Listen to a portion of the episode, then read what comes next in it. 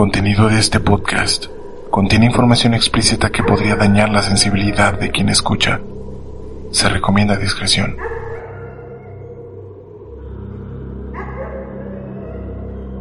Sean bienvenidos a Rigor Mortis.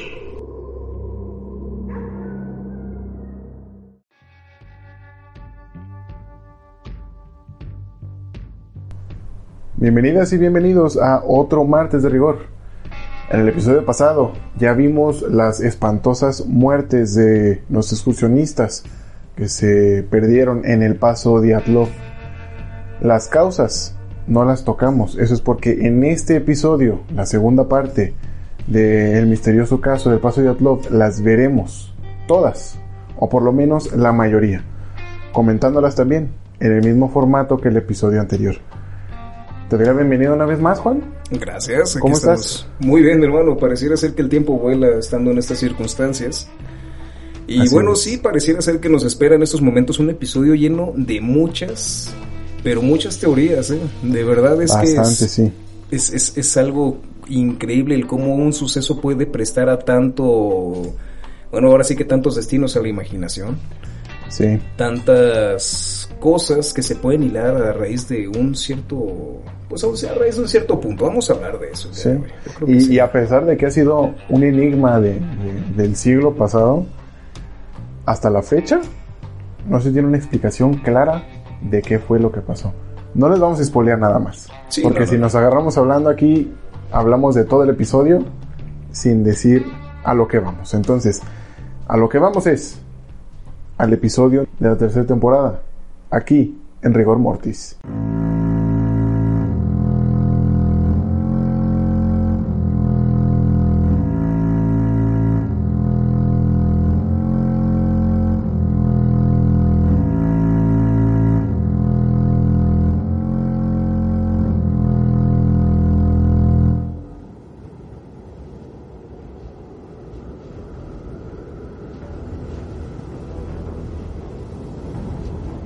No había una explicación clara, por lo que se tuvieron que examinar todas las pruebas varias veces. La casa de campaña fue examinada por los médicos forenses, encontrando que, por como las fibras habían sido cortadas, las rasgaduras que tenía por uno de los costados fueron hechas desde adentro. Además que los botones de la entrada de la tienda de campaña estaban puestos, o sea, que cortaron la tienda desde adentro para por ahí poder escapar. Por las pertenencias que encontraron dentro de la casa de campaña, se demuestra que estaban huyendo en pánico, pues dejaron atrás muchas de las pertenencias que pudieron haberle salvado la vida. Desde lo primordial, la ropa para abrigarse y las botas. Además, las huellas que se pudieron encontrar al principio no tenían ningún orden, lo que refuerza la idea de que estaban llenos de pánico y huyeron sin pensar en nada más. A los pocos metros se encontraron tres rastros de huellas que se separaban, pero metros más abajo se volvieron a reagrupar. Para este punto, se creyó que ya no estaban corriendo, sino que daban pasos lentos, como reconociendo el terreno, tal vez observando a todos lados por si lograban ver la amenaza que los hizo huir. Se creyó además que Doroshenko y Krivonishenko, quienes murieron juntos debajo del gran cedro, eran presumiblemente los que iban menos vestidos y fueron los primeros en comenzar a morir por hipotermia. Tuvieron que encender una fogata de forma apresurada para poder mantenerse calientes, por lo que se situaron debajo de un pino, arrancando algunas ramas y encendiendo la fogata acurrucándose alrededor para mantenerse vivos. A pesar de ello, seguían siendo presas del miedo. Además, desde esa posición no podían ver la tienda, por lo que alguno del grupo tuvo que subir al pino para ver si desde lo alto podría ver el lugar donde se había situado su acampada. Sabían que, si se quedaban fuera por mucho tiempo, morirían. Entonces tenían que saber si la amenaza ya se había ido para poder regresar a la casa de campaña. Al ver que la amenaza ya no se encontraba en la casa de campaña, es cuando fue posible que Diatlov, Sinaida y Rostem decidieran volver a la tienda. Viéndose con síntomas de hipotermia, quisieron luchar para llegar a la casa de campaña, pero murieron en el trayecto. Los otros cuatro integrantes se quedaron con Doroshenko y Krivonishenko para poder mantenerlos vivos mientras esperaban que Diatlov y compañía volvieran con ropa y así todos volver a la casa de campaña. Pero al ver que no volvían temieron que tal vez estuvieran muertos y al ver que Krivonishenko y Doroshenko morían también, decidieron abandonarlos y caminar hacia el bosque para protegerse mejor tanto del viento como de la nieve. Caminaron por el bosque, pero al estar todo oscuro no se dieron cuenta del barranco que estaba ahí, y tres de ellos cayeron al fondo sufriendo heridas mortales con el impacto de su caída de 6 metros de altura. Pero otra teoría decía que los cuatro llegaron al fondo del acantilado y fueron entonces sepultados por una avalancha, explicando así el por qué había tantos metros de nieve encima de ellos, siendo esta la posible explicación de los hechos, la reconstrucción para tratar de explicar las muertes de cada integrante.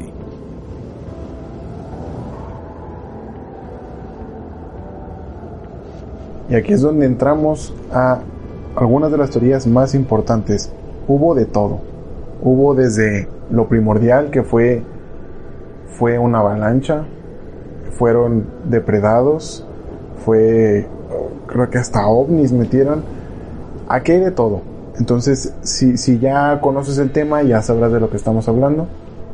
Creo que al final ya tenemos una explicación un poquito más científica, pero de todas maneras no se esclarece tal cual qué fue lo, lo que ocurrió. Imaginen estar en, en, en, el, en el papel de ser un líder comunista en la Rusia soviética y ser tú un ruso y decir, estos enigmas no pasan en mi país. Eh, Esto, todo Rusia es un país enorme.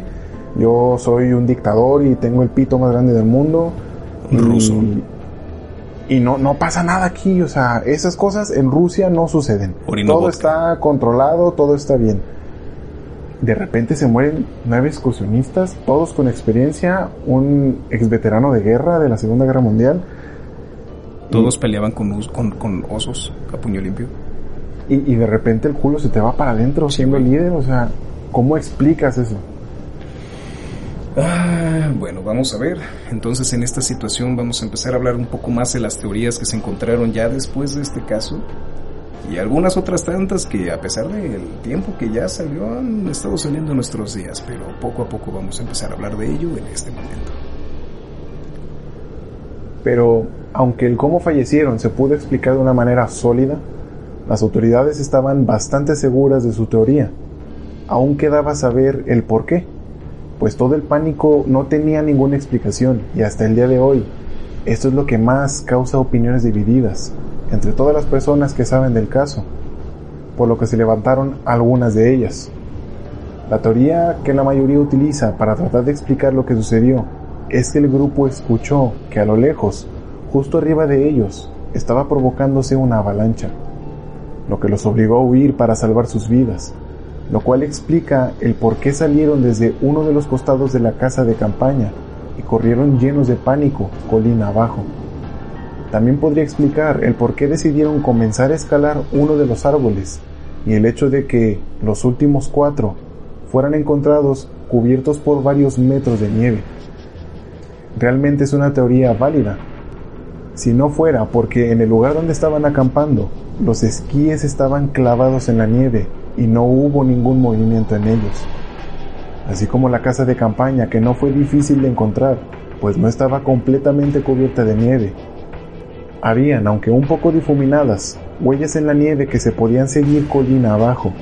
Además, los dos primeros cuerpos estaban completamente enterrados en la nieve, así como los cuerpos de los tres que decidieron regresar a la casa de campaña, derribando la teoría de una avalancha, pues a esto se suma que la pendiente de la montaña no era lo suficientemente inclinada para que ocurriera esto. Otra cosa era que el líder era un experimentado senderista, pero no solo él, sino que llevaban a un veterano de guerra. Por lo tanto, ellos dos pudieron haber sospechado que el lugar era propenso a una avalancha y hubieran cambiado de opinión al estar en el campamento. Lo que más llamaba la atención fue que uno de los cuerpos fue encontrado con rastros de radioactividad en él. Esto llevó a pensar que hubiera podido ser víctimas de pruebas de bombardeo, pues era bien sabido que el gobierno ruso utilizaba algunas de estas montañas en los montes Urales para sus pruebas de bombas. Ello podría explicar el por qué el cadáver de Kolevatov tenía rastros de radiación y el huir de todos los integrantes, pues despavoridos por los sonidos de las explosiones, era más probable que entraran en pánico, tal cual como lo hicieron abriendo la casa de campaña desde adentro y corriendo colina abajo tratando de escapar de alguna bomba o misil que pudiera hacerles pedazos. Esta versión además explicaría la causa por la cual tres de los integrantes, después de un tiempo, quisieron regresar al campamento para revisar si el bombardeo había cesado y si aún quedaba algo que rescatar en el campamento. Imagínate poner, ponerte en esa posición, supongamos que esa teoría es cierta, o sea, lo, de la avalancha también podría ser, pero hay pruebas que, lo niegan. Pero ponte en la, en la, en la posición de decir, algo está, estamos en la casa de campaña todos, porque era una casa de campaña comunal. Era una casa de campaña grande para los, los nueve. Entonces, de repente escuchar que algo explota en el cielo y, y caen pedazos de algo. Y o sea, no, no fue a las 5 de la tarde, no fue cuando había sol, cuando fue en la noche. Sí, en oscuridad absoluta. Fue en la noche y si hubo tormentas de, de, de, nieve, hubo ventiscas, lo más seguro es que el cielo estuviera nublado. Por lo tanto, la luna no podía reflejar mucha luz del sol. Entonces, a oscuras completamente, explotando cosas afuera, escuchando cosas afuera y sintiendo esa como claustrofobia de estar todos dentro de la tienda es podría ser una, una prueba sólida. Podría ser. Pues, de hecho, imagina la, situación, el estar en medio de la nave y que de repente escuches así un boom. Yo escucho un oso y salgo corriendo. así de fácil. Nosotros nomás escuchamos una rama partirse y ya, ya quemamos el bosque. Pero bueno. Puede ser incluso que después de un tiempo de tranquilidad, los bombardeos se reanudaron, obligando a los últimos cuatro integrantes con vida a huir y abandonar a Krivonishenko y Doroshenko, quienes posiblemente ya estaban más muertos que vivos. Esta nueva oleada de bombardeos podría explicar el por qué uno estaba irradiado y los otros tres tenían fracturas en el cráneo y las costillas. Debido a la fuerza de la explosión, pudieron quedar así de heridos. Esta teoría a simple vista parece ser sólida, pero se comienza a evaporar porque en todo el campo donde fueron encontrados los cuerpos no fue encontrado ningún cráter que pudiera haber dejado la explosión de las supuestas bombas.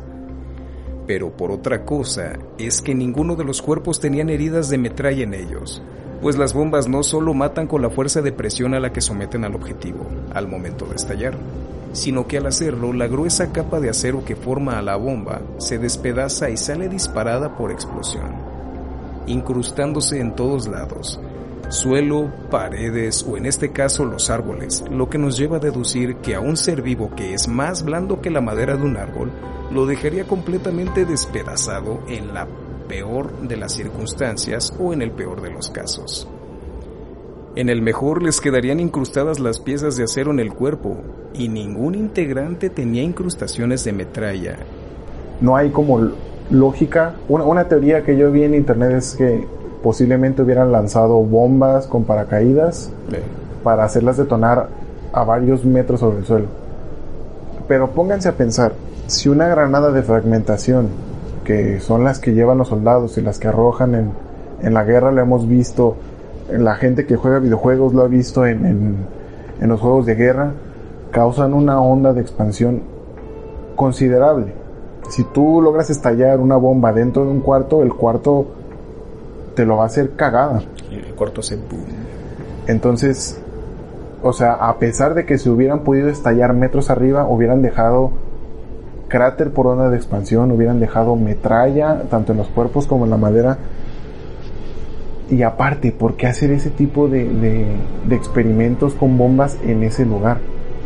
Siendo un lugar donde los nativos mansi viven. O sea, Estados Unidos hace pruebas nucleares o pruebas con bombas en lugares completamente inhabitados. que no haya nativos, que no haya gente viva, que no haya fauna que pudieran eh, exponer, entre comillas, porque también les vale madre. Pero, digo, al final la teoría queda derribada completamente. Pues sí, a menos de que sea como... Hay un, hay un tema de cuando hacían las pruebas de bombas nucleares en Nevada, no sé en qué lugar, era un desierto. Sí, es, es cerca de, de, Las Vegas. Y tiempo después, eh, estamos hablando de los años 50, entonces en esos momentos o, antes se le aconsejaba a la gente, incluso embarazadas, que fumaran. Entonces, eh, habían hecho pruebas en un desierto y eh, después, con, como no tenían buenas relaciones con China y eso, y querían hablar sobre el último...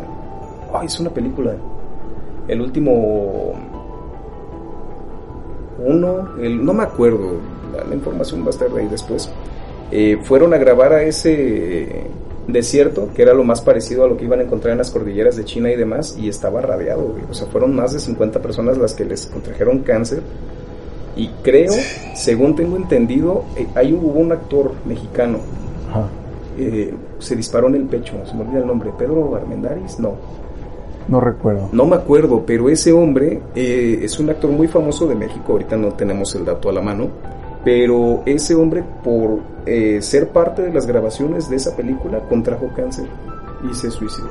Wow. Se suicidó. Que a su esposa, estando en la estadía de, del hospital, le pidió que le fuera a traer un sándwich porque tenía hambre de alguna manera logra filtrar un arma de fuego al hospital y cuando la esposa sale a buscarle de comer, se dispara en el corazón y muere. Wow. Entonces, puede, puede a lo mejor ahí que, pues está, hubiera, ahora sí que, no se, no se puede decir irresponsabilidad, pero... Sí, es irresponsable. También el, el gobierno gringo no es muy responsable que digamos. Si fuera así de responsable no venderían armas en los Walmart. teniéndolas justo al lado de las botanas que vas a comprar para la peda del día o para la fiesta de, tu hermano. Así es. Lleve botanas y por 5 dólares más llévese una carga completa de su AK-47. Dato curioso. Perdón, M16, el AK-47 ruso. Dato curioso y busquen si pueden por ahí en YouTube. Hay un pequeño documental donde un niño lo llevan a unas tiendas. Eh, lo graba la cámara escondida. Ajá y lo llevan primero a una tienda, un 7-Eleven por así decir, no mencionamos marcas, pero bueno, se presta para el ejemplo. Y le encargan comprar cigarros y le niegan la venta de cigarros. El niño tiene 13 años, creo. Lo llevan a otra tienda a comprar alcohol y está prohibido venderle alcohol. Lo llevan a un puesto de boletos de lotería y por no ser mayor de edad tiene completamente prohibido el comprar un boleto de lotería. Se entienden las dos anteriores por perjuicios de la salud y demás, pero la lotería dices, bueno, a lo mejor para que no caiga en juegos de azar y demás. Y ese mismo día, cuando le niegan la venta del boleto de lotería, van a una feria de venta de armas y sin ser mayoría de edad, sin algún perfil psicológico previo, sin nada, le venden, pero no, no, no, véanlo, es, es impresionante, ¿eh? o sea, es... Y es que, digo, no, podemos ponernos a hablar de, la cultura de la violencia siendo México. Sí, no, no, no, aquí estamos. Eh, digo, no, no somos Irán o Irak, no estamos tan mal, pero digo, México es violento. Sí. México es muy violento. Pero en Estados Unidos la violencia es casi, casi una cultura. Aquí por lo menos es, no sé, un poquito más satanizado, se podría decir. un pues, poquito más. Va muy de la mano con la cultura del narco y demás. Sí, pero en Estados Unidos, el hecho de que, ok, tienes 16 años, tu, tu, rutina con tu padre es salir a un bosque a que te enseñe a manejar un arma. Así a cazar. A que te enseñe a conducir un auto, a manejar un arma, a cazar. No, no creo que sea malo, pero muchas veces no se lleva de la mano con un control. Muchas veces no se lleva de la mano con una buena crianza al hecho de decir, ok, mijo, lo enseño a manejar un arma para que sepa. Pero también te doy atención en otras partes de tu vida para que después tú sepas manejar un arma con responsabilidad. Y lo hagas para defenderte a ti y a tu gente. Y no para ser un adolescente que saca el arma de su padre y va a un colegio a, Porque hay mucho resentido allá. Sí, sí, sí. Socialmente está... Y ya sea por, por alguna fobia absurda como racismos, como homofobia, como sea lo que sea, eh, o ya sea por una crianza muy mala. El hecho de decir, mi papá nunca me eligió como el favorito y eligió a mi hermano, pues voy a agarrar el arma y mato a mi hermano y, me convierto en el favorito. Es, e, es extraño, es casi surrealista el hecho de... Pero pasa. Sí, sí, es, vaya que pasa. Es muy horrible. Y bueno, continuando con las teorías, vamos con una más y la teoría es la siguiente. Otra teoría es que posiblemente hubo un incendio en la casa de campaña, provocada por una pequeña estufa de leña que llevaban, misma que usaban para dos cosas, para cocinar sus alimentos y mantenerse calientes dentro. La idea comienza con que posiblemente en la noche, mientras dormían, la estufa provocó un incendio dentro y llenos de pánico por despertar con un incendio a un lado, cortaron la casa por un costado y huyeron esto explicaría las quemaduras que algunos de los integrantes tenían en el cuerpo, pero la teoría se disuelve al revisar a fondo, pues cuando se encontró la casa de campaña no habían señales de que hubiera sido quemada. No se encontraron daños por fuego, ni en la casa, ni en las pertenencias.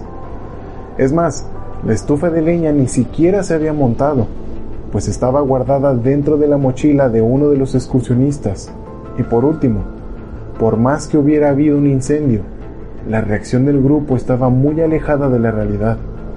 Teniendo en cuenta la experiencia que todos tenían, hubiera podido apagar el fuego sin caer en el pánico, sobre todo el haber huido tan bajo en la pendiente. Existe también la teoría de que pudieron haber sido amenazados con dejar la zona, ya fuera por soldados rusos quienes pudieran tener como posesión esa ladera y estuvieran realizando algún tipo de operación secreta o bien por los integrantes de las tribus Mansi. A esta teoría la refuerzan las heridas que fueron encontradas en los cuerpos de los excursionistas, la carrera frenética con la que corrieron al principio y hasta el pánico de haber cortado uno de los costados de la casa de campaña pudieron también ser forzados a dejar el campamento a punta de armas de fuego, pues los pasos en la parte más baja de la pendiente se podían observar como ordenados, casi en fila india, lo que podría indicar que fueron instruidos a retirarse despacio. Pero, ¿para qué? Las autoridades confirmaron que el ejército ruso no hacía ninguna operación en el lugar, y los nativos mansi se consideraban pacíficos, por lo que ninguno los atacaría por el simple hecho de acampar en una colina sin representar una amenaza. Pero lo que terminó de enterrar a la hipótesis del ataque fue que no se encontraron pisadas ni cerca ni lejos de la tienda de campaña. Además, ninguna de sus pertenencias fue robada, lejos de robar dinero o el equipo que pudieran vender para después. La ropa y el alcohol es algo muy valioso para las tribus Mansi. Y todo, todo esto estaba dentro de la casa de campaña. Pero aún así, Yuri Yuden piensa que sus amigos pudieron haber visto algo que no debían y fueron asesinados por las fuerzas especiales rusas. Además de que uno de los investigadores del caso fue testigo de que los militares rusos encontraron el campamento dos semanas antes, pero pudieron haber ocultado o borrado las pruebas que indicaban algún tipo de ataque además de que se sospechaba que pudieron haber movido los cuerpos. Sin embargo, todo esto se quedó como meras especulaciones. Y claro, como especulaciones, digo, es, es muy extraño que los rusos oculten cosas, ¿no? Sí, claro.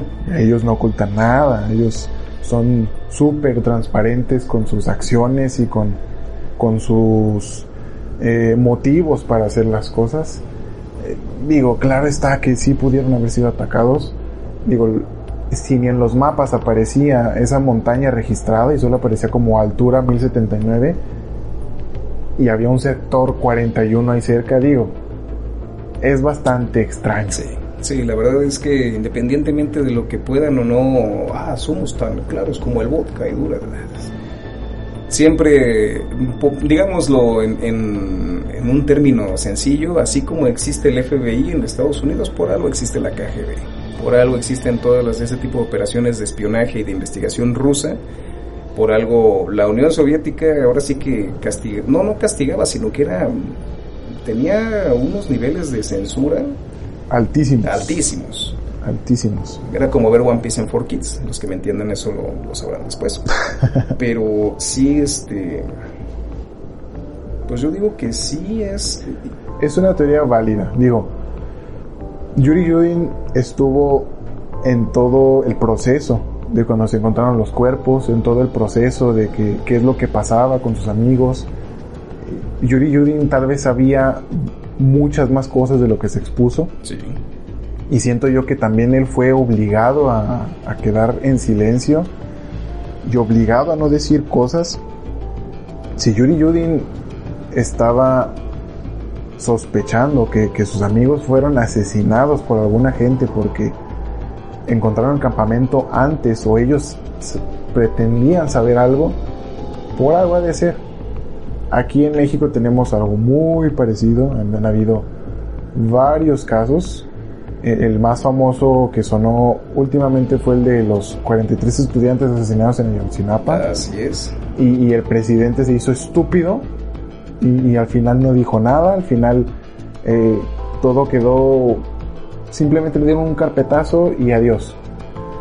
Entonces, si, si en un país que no es ni siquiera potencia mundial se esconden secretos de esa manera, imagínense en un país que es potencia después de la Segunda Guerra Mundial y aparte viven en un régimen de dictador, digo, hubo ahí muchos secretos que se tuvieron que Sí, guardar. Más o menos si se quieren hacer alguna idea de algo similar a esto, revisen de la temporada número 2, el episodio 16, la desaparición de Paulette. Es algo que pasó aquí en México, fue un caso muy sonado, no sé si en otros países haya tenido la misma repercusión que tuvimos aquí, pero más o menos va de la mano. con- Sí, es exact- exactamente lo mismo. sí, sí. Todas las pruebas fueron amañadas, toda la información fue oculta, se, se convirtió en un circo mediático. Digo, aquí en México tienen Sí. mucha costumbre de hacer eso.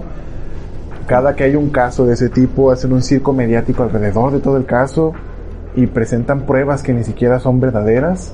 Y como está el circo mediático en, en- en su apogeo, todas las pruebas las hacen pasar como verdaderas. Sucedió en el último temblor de septiembre que buscaban a Frida Sofía.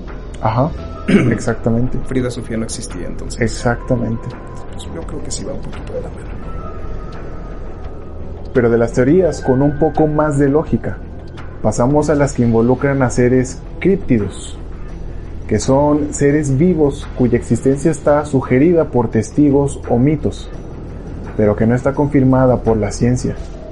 Un ejemplo puede ser aquí en México el chupacabras, Ajá, bendito chupacabras. muy bendito chupacabras, puede ser eh, el monstruo del lagonés, puede ser los unicornios, los dragones, los pegasos, todas estas o todos estos seres que de repente en los mitos o en las leyendas dicen que pudieron existir, pero que la ciencia no ha comprobado. Todo esto es viene en un apartado de la biología. No sé hasta la fecha si es ciencia tal cual, pero se llama criptozoología. Criptozoología. Y son personas que se encargan de, de- de investigar todo esto, todos los animales críptidos, hombres lobos, vampiros, todas estas cosas, ellos se encargan de hacer eso. Entonces, cuando todo lo lógico no tiene lógica, Mi suegra me quiere. por ejemplo, no, mi suegra sí me quiere. Ah, ok. Uy, qué críptido. Cuando todo lo lógico no tiene lógica, la- las personas comienzan a meter, eh, digamos, explicaciones que no tienen lógica para poder explicar esto que no tiene lógica. Algo así como la gente que se basa en juzgar a los demás dependiendo de su signo zodiacal. Saludos. O, por ejemplo, en, en las culturas mesoamericanas, no podían explicar el sol, no podían explicar la lluvia, Sí, no podían explicar por qué crecen los cultivos, no podían explicar por qué en una temporada hay más cultivos de una cosa que de otra, porque en una temporada llueve y en otra no. Y comenzaron a, a inventar sus dioses. Sí, sí, que Tlaloc. El dios del sol, el dios de la lluvia, el dios del cultivo, que es mucho más interesante que adjudicárselo a un solo dios. Sí, el, el gobernador de Nuevo León. eh, bombardeó lluvia, lluvia con nubes. Tlaloc le dicen. Sí, Tlaloc que gana un sueldito de 50 mil pesos sueldito de 50 mil pesos. y viven cómodos, güey. Así es. Entonces, Digo, ¿es, es posible? No sé si es posible. Pero la gente empezó a meter toda esta onda. Pues ahora sí que de alguna manera trataban de que las cosas pues tuvieran algún tipo de, ¿Sentido? pues sí, de sentido por el, ahora sí que el, el desconcierto del tema, ¿no? Sí, digo, imagínate ser un familiar y, que de repente su hijo murió en esas circunstancias. ¿Por qué? No sabemos, señora. Fíjese que no sabemos y no encontramos cómo saber. Lo, lo, lo que, por lo que pudieron haber pensado esto es que resulta que en una de las fotos que Nicolai tomó en la excursión puede verse una especie de animal parecido a un gorila que los acecha desde lejos, lo que pudiera ser algún tipo de yeti. Eh, ¿Te imaginas que hubiera llegado, bienvenidos al Himalaya ruso? no, ¡Vodka! ¿vodka? Pero un yeti, bueno, ¿qué, qué es un yeti?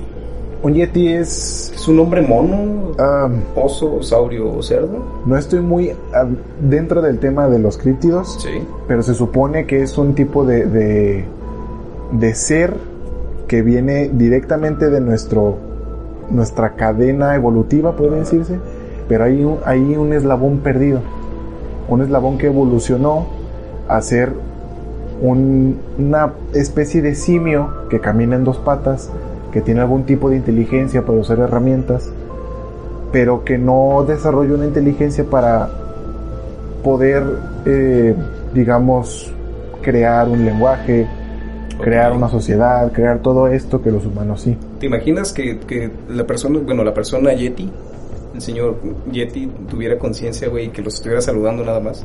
Un saludo, señor Yeti, si nos está escuchando. Los de, oh, hola, ¿qué tal? Ah, no, no corran, amiguitos. Y ellos son, pues hasta yo me cago, güey.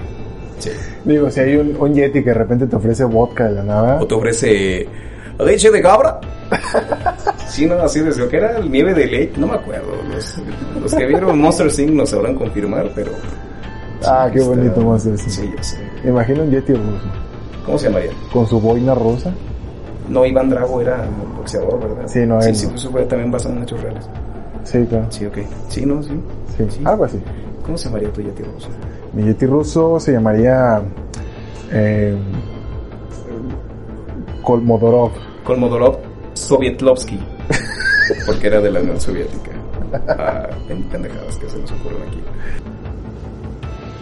Esto mismo pensaron los nativos mansí, pues en su cultura se tiene la creencia de que en los montes Urales habita un yeti y que puede llegar a ser peligroso para quien se tope con él, lo que pudiera explicar un poco el pánico generalizado en el grupo.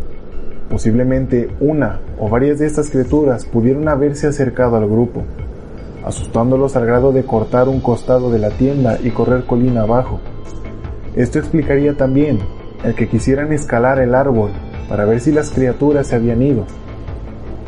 Lo de los tres que quisieron volver y hasta las muertes de los últimos cuatro en ser encontrados, quienes tenían fracturas en las costillas y en el cráneo por algo que los había golpeado o aplastado con una fuerza monstruosa. Además que les fueron arrancados los ojos y los labios, posiblemente fueron atacados cuando bajaron al bosque por querer huir pero se encontraron con más y fueron asesinados y arrojados al acantilado.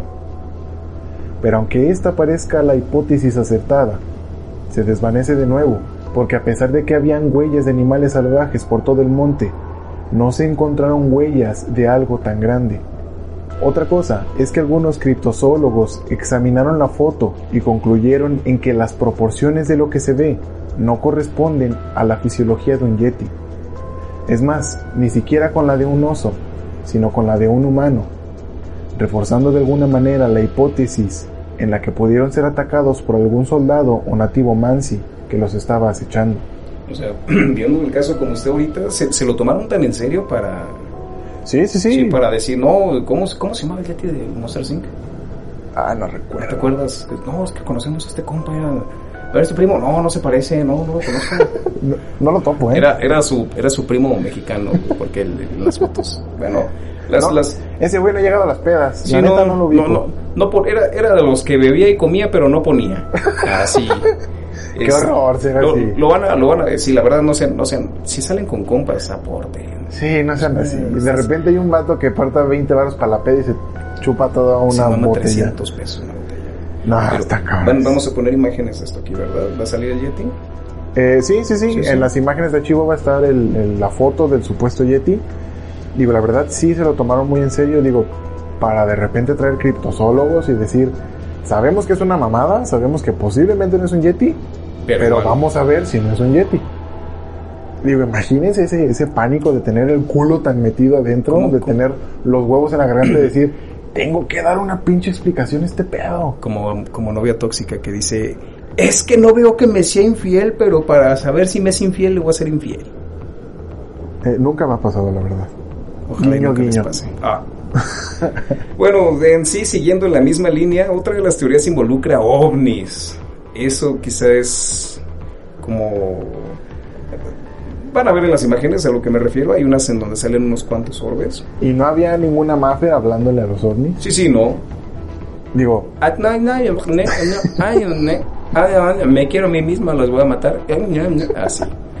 Bueno, eh, la teoría involucra ovnis. La, pues la noche del primero de febrero, otros excursionistas que estaban a varios kilómetros de distancia declararon que vieron luces en el cielo parecidas a orbes por la zona de la montaña de la muerte, como los nativos Mansi llamaban a esta colina. O sea, bueno, no, no vamos a entrar en digo, especulaciones. los, los nativos la llamaban así, lejos de que por había un yeti que mataba gente.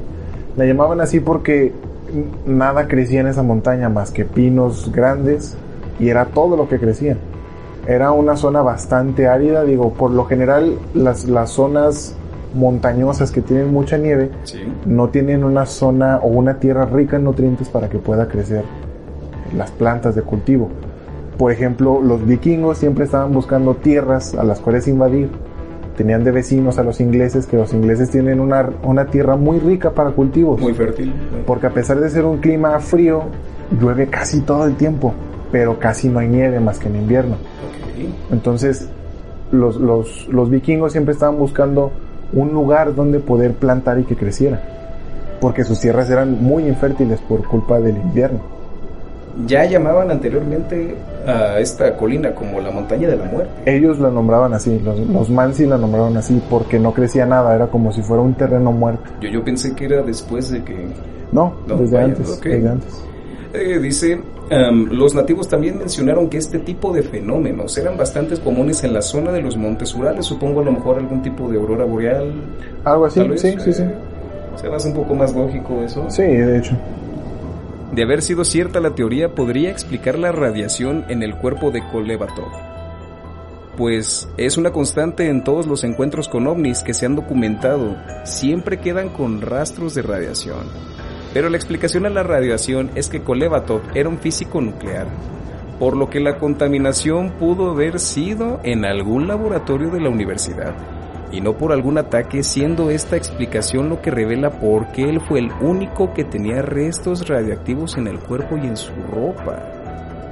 Ok, o sea... Se esclarece aquí un Sí, sí, o misterio sea, muy si, grande. si lo, si lo vemos de esa manera, se me hace lógico. De Imagínate a lo mejor algún técnico radiólogo, ah, ¿sabes qué? Me Claro. voy a trepar ahí al Nevado de Colima y lo encuentran, ah, lo encuentran fallecido y dice, ah, este trae radiación porque ah, pues, ya revisando su historial me, me cuadra. O sea, esto se me hace más lógico a que... Yo he escuchado casos de gente que ha tenido acercamientos con ovnis, que supuestamente fueron abducidos por ellos. Digo, no sé, me, me brinca un poquito, porque una, una civilización tan avanzada vendría a la Tierra, siendo una civilización tan atrasada en comparación. Digo, ellos pueden viajar años luz Sí. desde su planeta, desde su galaxia hasta acá. ¿Por qué vendrían a examinarnos? Digo, puede ser por curiosidad. Sí, puede ser a lo mejor Imagina- enriquecimiento ahí. Imagina un padre con su hijo ovni. Eh, morro, vamos a la Tierra. Es tu cumpleaños, hoy vamos a abducir tu primer humano. Sí, somos, somos aliens, eh, somos aliens estadounidenses, así como los 17 casan, nos vamos a ir a cazar.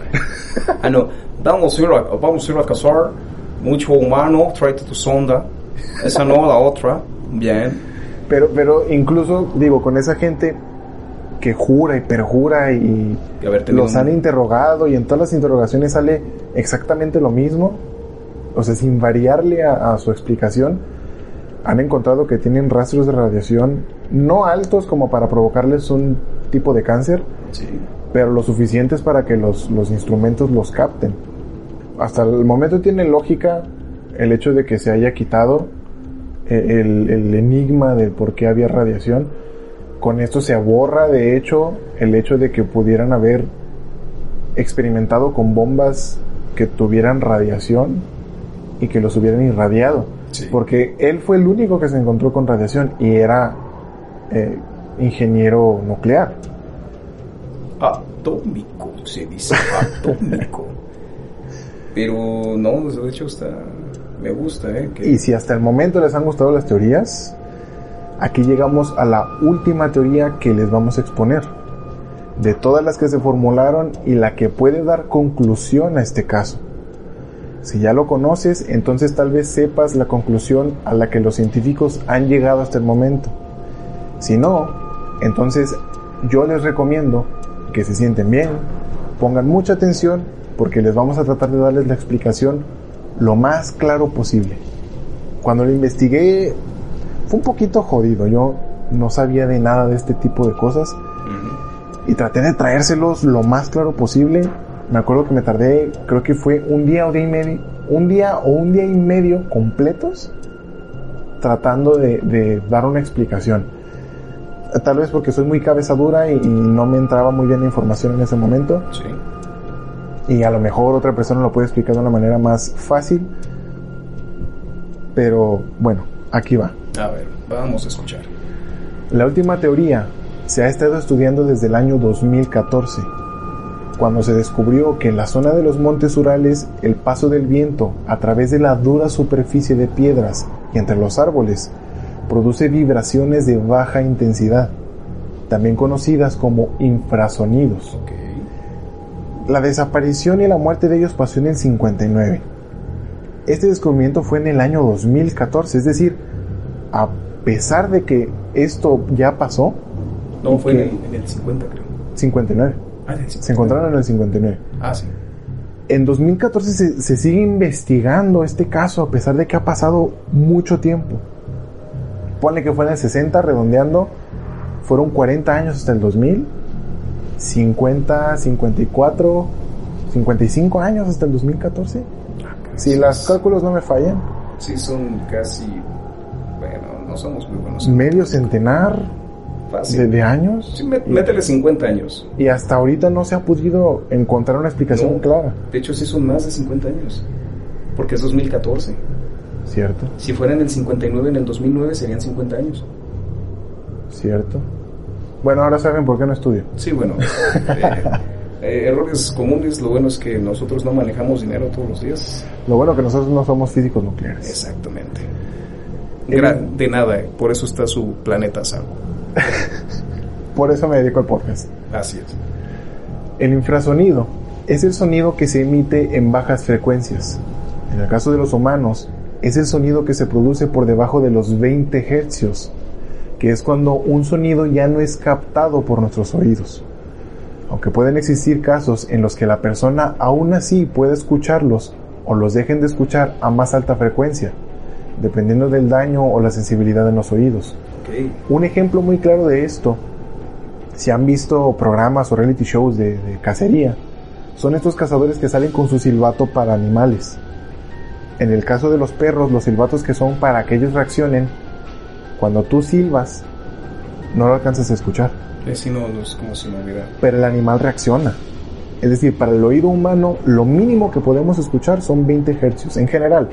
De repente hay gente que tiene un oído superdotado y puede escuchar más abajo de eso, o hay gente que tiene mucho daño o un oído más débil y lo escucha a una frecuencia, lo deja de escuchar a una frecuencia más alta. Pero un, un ejemplo de eso son esos silbatos. Digo, ahorita se me viene a la mente, si han visto la serie de, Avatar de Nickelodeon, Aang tenía un silbato que él los, lo silbaba y no se escuchaba. Eh, no, no, no. Pero Apa, su bisonte, sí lo alcanzaba a El, escuchar. el- el que también lo, lo- lo- se veía como molesto por el sonido era este momo. Se, También. Se, se apretaba las orejas. Sí, sí, sí. Porque no lo soportaba. Sí, y esa es la diferencia que, que tenemos en tanto al oído. El humano en general tiene sus sentidos pongámosle en general desarrollados de la misma manera. De repente salimos con un sentido un poquito más alto que otros, Ok. pero los animales no. Un ejemplo son los perros. Los perros tienen muy mala vista. Y lo primero que pierden casi siempre es la vista. Pero el olfato y el oído lo tienen súper desarrollado. Y, y pasa con los demás animales. Pues sí, menos con los que conducen el transporte público, esos les falla todo. E- e- esos animales... Sí, sí, les falla la vista porque no chocan, el oído porque no escuchan la bajada, el olfato porque no huelen que el pinche camión está todo sucio O vomitado. o vomitado, como habíamos expuesto en el, en el tema anterior. si usted está comiendo en esos momentos, buen provecho. Si quieren saber más, están en los, en los episodios, en el contenido extra ahí está. Ahí si quieres saberlo, 60 pesitos y 60 puedes accesar. ¿Cuánto, cuánto dura la membresía? Un mes, Un mes, 60 sí. pesitos al mes. A ver, échenle dos pesos al día. Pues sí, está bien. Sí, más o menos, Sí. más o menos. Es más, ahí le van mis dos pesos del día. Gracias, señor. Ahí está. Con esto puedo pagar las plataformas. Gracias. De nada, de nada. Y vamos a ver, dice, estas frecuencias en su mayoría son captadas por animales, cosa que estábamos comentando en este momento, pues sus sentidos son aún más agudos.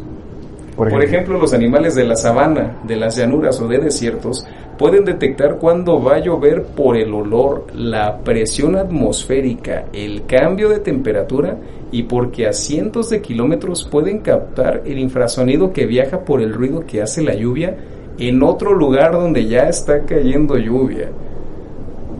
Lo del cambio atmosférico, ah, sí, wow. sí, sí, sí. Digo, eh, eh, en la mayoría de los casos los animales pues, casi siempre son los primeros en darse cuenta. Nunca, no, pues de hecho hablan, ¿no? De que cuando, por ejemplo, haber algún terremoto, que los perros o los Sí, gatos o sí, los sí, pájaros se, se van de la zona. Exactamente, exactamente. Y de hecho creo que lo, lo expongo un poquito más adelante. A ver, Pero de de igual manera, los cardúmenes de peces viajan de repente, depende de qué tipo de peces sean, pero por lo, por lo pronto, digo, por lo general siempre viajan a lugares donde el agua sea más cálida.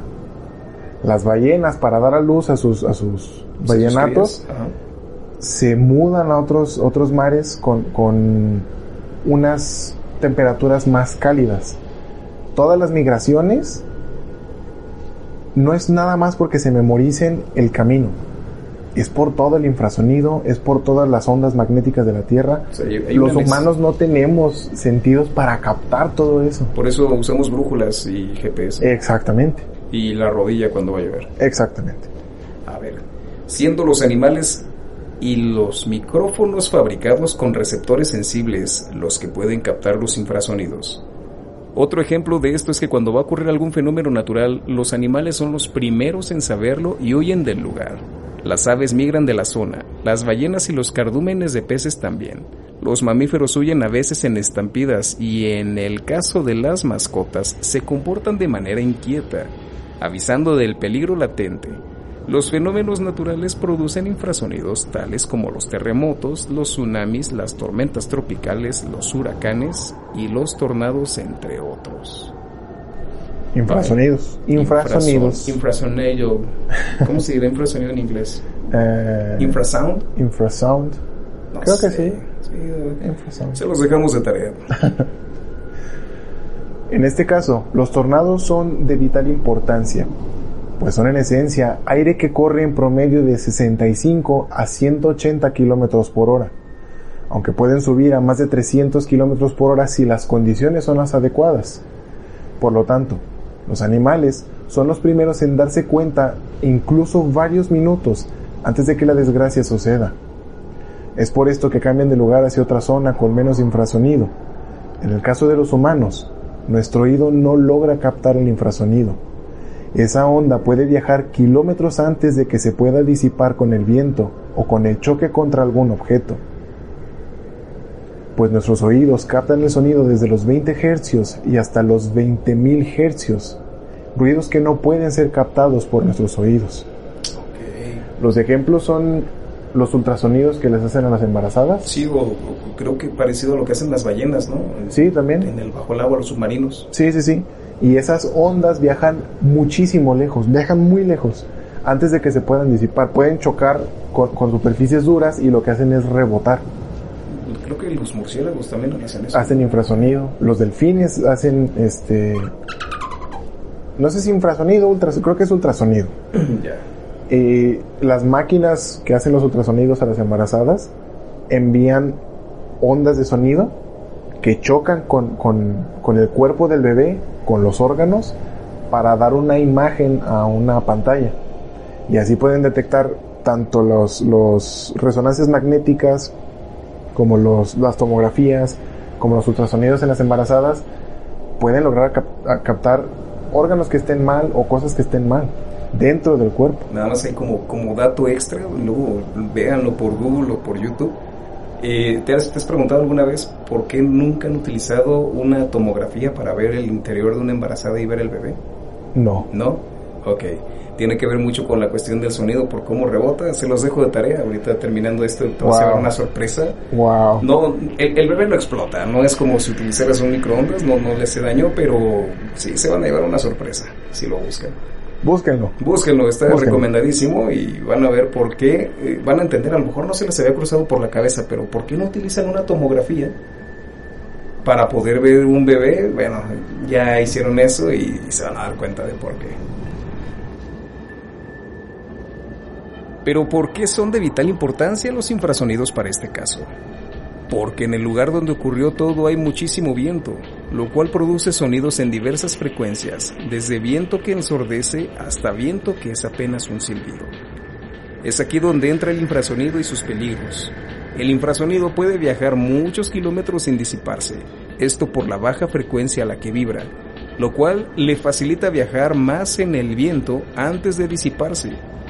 En cambio, con el sonido en frecuencias más altas se disipa con el viento y choca con rocas, paredes, árboles, etc. Entonces, los peligros del infrasonido cuando una persona se expone a él sin saberlo es que causa problemas físicos y sensoriales. Puede causar que los ojos vibren, pues la frecuencia no es escuchada, pero los tímpanos vibran ligeramente con ella, por lo que una exposición prolongada puede reventar los oídos aún sin saber, aún sin haber estado en un lugar con ruido en frecuencias altas. Tal es el ejemplo de que una persona encerrada en un cuarto con el sonido de una gota de agua cayendo constantemente puede quedar con sus oídos reventados y enloquecer. Ah, Esto se debe al infrasonido que produce la gota con cada caída, pues está el ruido que escuchamos, tal cual, como el goteo, pero aparte hay ondas sonoras que nuestros oídos no alcanzan a escuchar, y estas son las que pueden causar daños en el cuerpo humano. Hubo un experimento.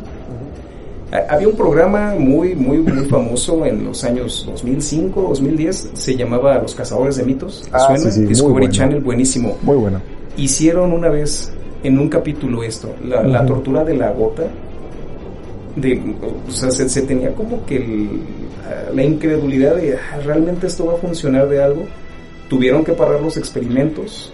Sí, es, es una tortura muy, muy, muy cruel. Se ve incluso una, creo que no me acuerdo cómo se llama, Tori, no me acuerdo, de los integrantes de los Cazadores de Mitos, van muchos años que, que pasaron de la última vez que, que tuve la oportunidad de verlos, pero salen llorando. Sí, sí, sí. O sea, de que la, la gota, eh, la gota era una, ve- venía de una fuente de agua fría, les ponen un cronómetro y demás, y, o sea, salen despedazados, o sea, Sí, es- y, y esto pasa en una, en una zona aislada de sonido. O sea, lo único que hay de ruido es la gota. es el sonido que puedes hacer tú y el sonido de la gota. Y no es tanto porque el sonido sea repetitivo y repetitivo y repetitivo y esto afecte tu, tu psique. Ese infrasonido es el que chinga. Si es expuesto de una manera prolongada. Hay muchos aparatos que producen infrasonidos Sí. aparatos electrónicos, motores, eh, incluso en la naturaleza, el viento y todo esto puede ocasionar infrasonidos. Si no estamos expuestos de una manera prolongada, no hay ningún problema. Entran a, nuestro, a nuestros oídos, los registra, perdón, no los registra el cerebro, pero el tímpano es muy sensible. Con cualquier vibración, ya sea aire, ya sea ruido, ya sea lo que quieran, vibra.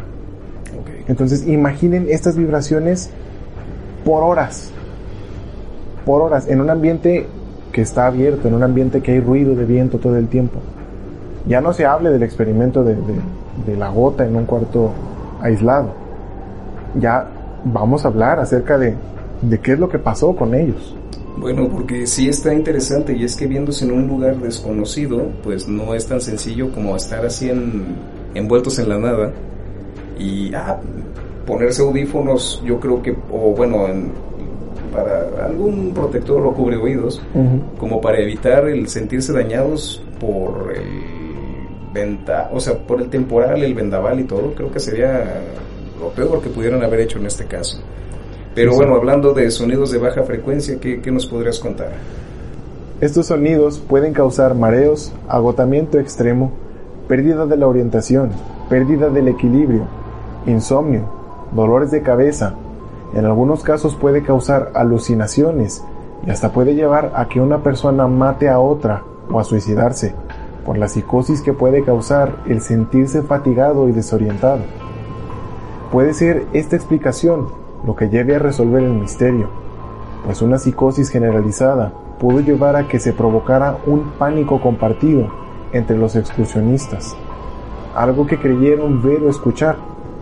Tal vez alguien quiso asesinar a otra persona, tal vez pelearon, pero porque estaban agotados y alucinando, y esto mismo lo llevó a escapar de la casa de campaña, cortándola desde adentro y escapando de lo que sea que creyeran que los perseguía. Pero sin duda era mejor que estar dentro, pues esta psicosis y el ambiente claustrofóbico de la casa de campaña pueden romper incluso a un veterano de la Segunda Guerra Mundial. Por ahí había una teoría más ligerita, es una última, que narra que debido a estas circunstancias hay algo que se le conoce como paranoia paradójica Okay. La paranoia paradójica, ¿nunca te ha pasado de que, bueno, y a las personas que nos estén escuchando, que llegas a hacer algo, digamos, así, hay algo que no querías que nadie se diera cuenta y te cachan, que sientes que el cuerpo se empieza a invadir de calor, sientes la cara caliente y demás. Todo, el miedo y la adrenalina. Pasa, por alguna razón, de, por el pánico y el miedo, pasa una situación similar cuando te encuentras en una situación de que se te empieza, todo tu cuerpo se va a disparar para tratar de sobrevivir, güey. Entonces, le dicen que es, o creo que sí el nombre, psicosis paradójica, porque ellos, eh, al momento de, enfrentar ese terror, empiezan a sentir mucho calor en el cuerpo. O sea, el cuerpo les da la sensación de, de, calor. Entonces, para de alguna manera ellos sentirse frescos, por así decirlo, se sale, o sea, al momento de salir, algunos se quitan prendas y demás. Bueno, contrasta ahorita con lo que ya hablamos, pero se llegó a pensar en su momento de que quizá entrando en esta sensación de pánico y, terror por lo que pudiese o no estar pasando, eh, pegan a la carrera sintiendo que, que, eso, o sea, que su cuerpo está, que sienten muchísimo calor y se vuelve paradójico porque te estás desnudando para salir a un ambiente que está a grados bajo cero. Entonces, de alguna manera, no sé si para mitigar el miedo o el terror, pues ellos trataban de como de encontrar alguna ventaja o algún atajo para sentirse seguros. Y esto resulta en que los, en teoría, los primeros que llegan a salir de la, de la este, campaña y demás, y caen en, en conciencia de lo que están haciendo, tratan de regresar y son los primeros que mueren por hipotermia. Entonces, Exacto. Eh, sí, y digo, aparte, una de las fases de la hipotermia es eso precisamente. Empiezan a sentir muchísimo calor, ellos se sienten que tienen calor y, para mitigar ese calor se quitan prendas. Incluso pudiera ser, pudiera ser que desde adentro de la casa de campaña ya estuvieran presentando síntomas de hipotermia. Porque digo, si no prendieron la estufa, ¿qué tanto calor pudieron haber tenido, incluso durmiendo cerca, incluso durmiendo abrazados? compartir. Era imposible. No. No, no, no, y es que se supone que cuando tienes indicios de hipotermia, el cuerpo lo que hace es que la circulación que va hacia las extremidades la concentra Exacto. En, en, tu centro, eh, ahora sí en tu núcleo, en tu, como le quieran llamar, para que los órganos se mantengan a salvo, se mantengan con calor. Que de hecho un dato interesante, si quieres darle calor a una persona que tiene hipotermia, nunca empiecen a calentarlo de las extremidades. porque la sangre fría va a fluir al corazón y cuando la sangre se enfría coagula. Entonces algún coágulo que venga directamente desde los órganos externos va a entrar al corazón y le va a dar un infarto y se va a morir. Pues le va a dar una trombosis. Si a alguien le da un infarto, tienen que calentar primero el torso, que es donde están los órganos vitales, y una vez que calentaron el torso, empiezan a calentar las demás extremidades. Digo, por si algún día quieren ir Sí, a la sí. montaña Si en algún momento y se quieren, ir quieren aventurar, ya nevado- saben el tipo. al, al Nevado de Colima. bueno, la teoría se sigue investigando pues por más de 70 años, y vaya que han sido largos 70 años. Mucho. No se tiene una explicación clara de lo que fue, eh, pues prácticamente lo que ocurrió, pero incluso teniendo la teoría del infrasonido como la más sólida, aún queda explicar el por qué los últimos cuatro cadáveres estaban en condiciones tan malas. Esto puede ir un poco relacionado a lo del, a, lo- a la psicosis paradójica. Sí, sí, sí. La explicación de lo que les puede ocurrir es que en su psicosis decidieran arrancarse los ojos, vaya, junto con sus párpados y los labios para después caer del acantilado explicando así las fracturas. Pero aunque decidieran arrancar partes de su cara, ninguno fue encontrado con algún arma blanca o con filo que pudiera llevar a cabo este acto, lo que queda como todo un misterio. ¿Acaso se los arrancaron con las mismas manos? Eh, no sé, o sea... Digo, ¿han sentido ustedes lo doloroso que es arrancarse un pellejito del dedo? ¿Han, han sentido ustedes lo dolor, lo que te picas así el ojo por error, lo, lo mucho que duele? Imaginen, es, digo, con el frío todo duele más. Sí, sí, claro. Yuri Yuri nos lo puede eh, corroborar. No os lo podía. En paz descanse. Podía, perdón. Que en paz descanse, Yuri Yuri. Entonces, ¿no han tenido las manos frías y de repente se han golpeado en la pared que Sí. duele muchísimo? Sí, sí, sí. Y se hacen hematomas y moretes con facilidad. Imaginen arrancarse los ojos Por los labios o los párpados. o la lengua. ¿Cómo te arrancas la lengua? Sin arma blanca es muy complicado, a no ser que te la muerdas. Sí, Wow. está complicado. Pero lo que más causa misterio es que ninguno de los nueve pudo detener al grupo. Posiblemente alguno de ellos recobró la conciencia y trató de detenerlos, siendo demasiado tarde. Fue tal vez por eso mismo que tres de ellos decidieron regresar al ser conscientes de lo que habían hecho, que va de la mano con lo de la psicosis paradójica. Exactamente. Entonces, mm, está, esto da mucha tela a pesar de 70 años de qué seguir hablando. Sí, sí, sí, no. Está jodidísimo porque no. Digo, no se puede explicar. ¿Qué explicación le, le pones, no? A mí me gustó mucho lo de la radiación, eso. O sea, hay, hay unas teorías que sí explican unas cosas, pero esa misma teoría no puede explicar otras. Vaya. Por ejemplo, el infrasonido pudiera explicar toda esta psicosis, toda esta alucinación, todo este miedo compartido, junto con los efectos de la hipotermia y la, la psicosis paradójica. Pero ¿cómo explicas que les faltaban, les faltaban pedazos de su cara? Y aparte se habían roto los huesos de esa manera.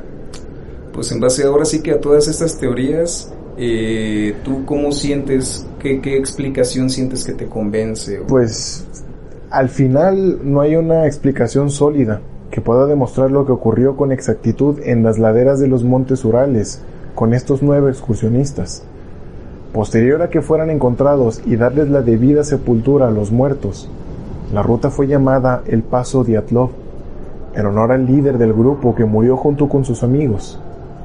Yuri Yudin, el único sobreviviente del grupo, falleció el 27 de abril de 2013. Murió sin saber la posible causa de la muerte de sus amigos, tal vez con esa impotencia de no poder verlos nunca más, de ser el único superviviente por una lesión mientras ellos murieron congelados, posiblemente llenos de miedo, en una colina en medio de la nada y bajo la oscuridad de la noche. Este caso conmocionó a todo el mundo cuando salió a la luz, pues en estos años la Rusia comunista logró censurar libros, noticias y datos sobre el incidente. Esto por tratar de ocultar el que hubiera algún tipo de interés extranjero sobre la zona y también para demostrar inútilmente que en su país no ocurrían cosas como esas. Este es el caso que te puede dejar pensando, ¿qué fue lo que ocurrió? ¿Qué fue lo que vieron para decidir morir congelados en lugar de enfrentar la amenaza?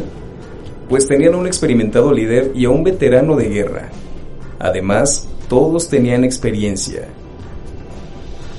De ser cierta la teoría del infrasonido, ¿qué o quién los dejó sin ojos, sin párpados y sin labios a los últimos excursionistas que fueron encontrados? No hay una teoría fija que pueda revelar qué fue lo que pasó.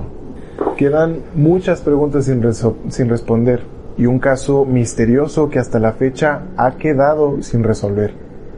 Pues en este tipo de casos lo único que queda es dar por sentado muchas cosas. Pero en mi opinión, el caso está aún sin resolver. Al final solo quedan como únicos testigos Sinaida Kolmogorova, Ludmila Dubinina, Alexander Kolevatov, Rustem Slobodin, Yuri Gribonishenko, Yuri Doroshenko, Nikolai Fibog-Ignols, Alexander Solotario e Igor Dyatlov, quienes trataron de sobrevivir hasta el último minuto y los que se llevaron la verdad de todo lo que sucedió con ellos. ¿Tú qué piensas? Si tienes alguna otra teoría o más información del caso, no dudes en hacérmela saber, comentando en la plataforma donde me escuches o en redes sociales, donde publico las fotografías de archivo. Los links los encontrarás en la descripción del episodio. ¿Qué te pareció el tema? Pues muy interesante. Déjate tú de lo interesante. Yo siento que, que, sin duda las personas que estén escuchando esto va a ser algo que si se adentran en el tema lo suficiente, sí les va a dar mucho en qué pensar antes, antes perdón, de irse a dormir. Sí, no, es, es, a mí, una de las más grandes, pues, incógnitas de la humanidad, ¿no? No hay explicación válida hasta ahorita. Bueno, eh, viendo tiempo después, año 2016, supuestamente el gobierno ruso de manera oficial dijo que en teoría la muerte había sido provocada por avalancha, que los mismos incursionistas habían corrido 50 metros eh, hacia arriba en una gran roca que sobresalía en la parte de la montaña para así evadir eh, los peligros que la avalancha pues generaba por, por naturaleza misma. Pero ya habíamos hablado anteriormente de esto. Eh, esta teoría, de alguna manera, a pesar de que el gobierno ruso esté diciendo que sea una avalancha, se invalida por los esquís que se encontraron clavados en la, en la nieve, sin mostrar señal de, de, haber sido arrastrados por la misma. Y que la tienda no estaba cubierta, la tienda estaba a, simple vista. Y además en las fotos que, que voy a subir en, en, en redes, sí se puede ver, es decir, la, tienda se monta, la gente que ha montado tiendas de campaña, se tiene que clavar guías de alambre o, de cuerda para montar la nieve y se clava en el suelo. Hablamos de que no eran personas eh, amateurs, eran profesionales. Sí, eran profesionales.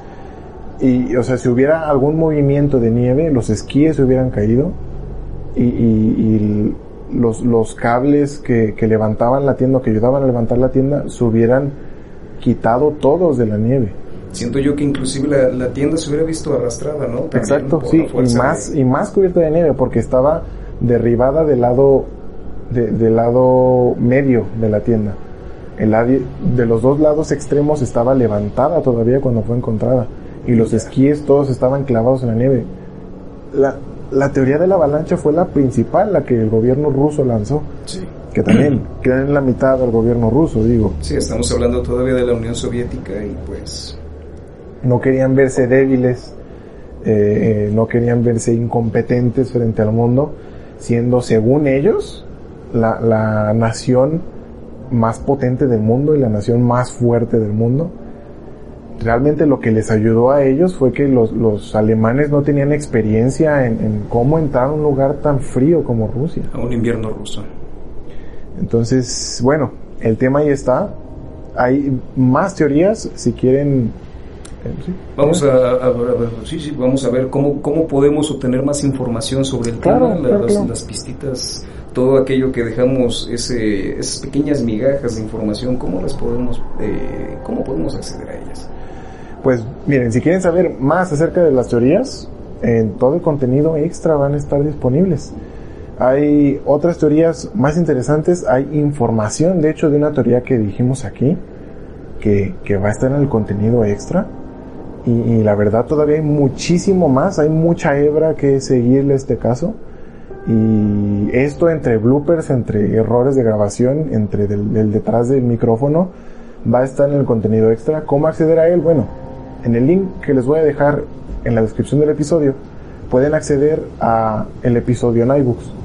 En el episodio en iBooks solamente tienen que hacerle clic, ya sea en el celular o en su computadora, en la sección que dice apoyar, que está en color azul.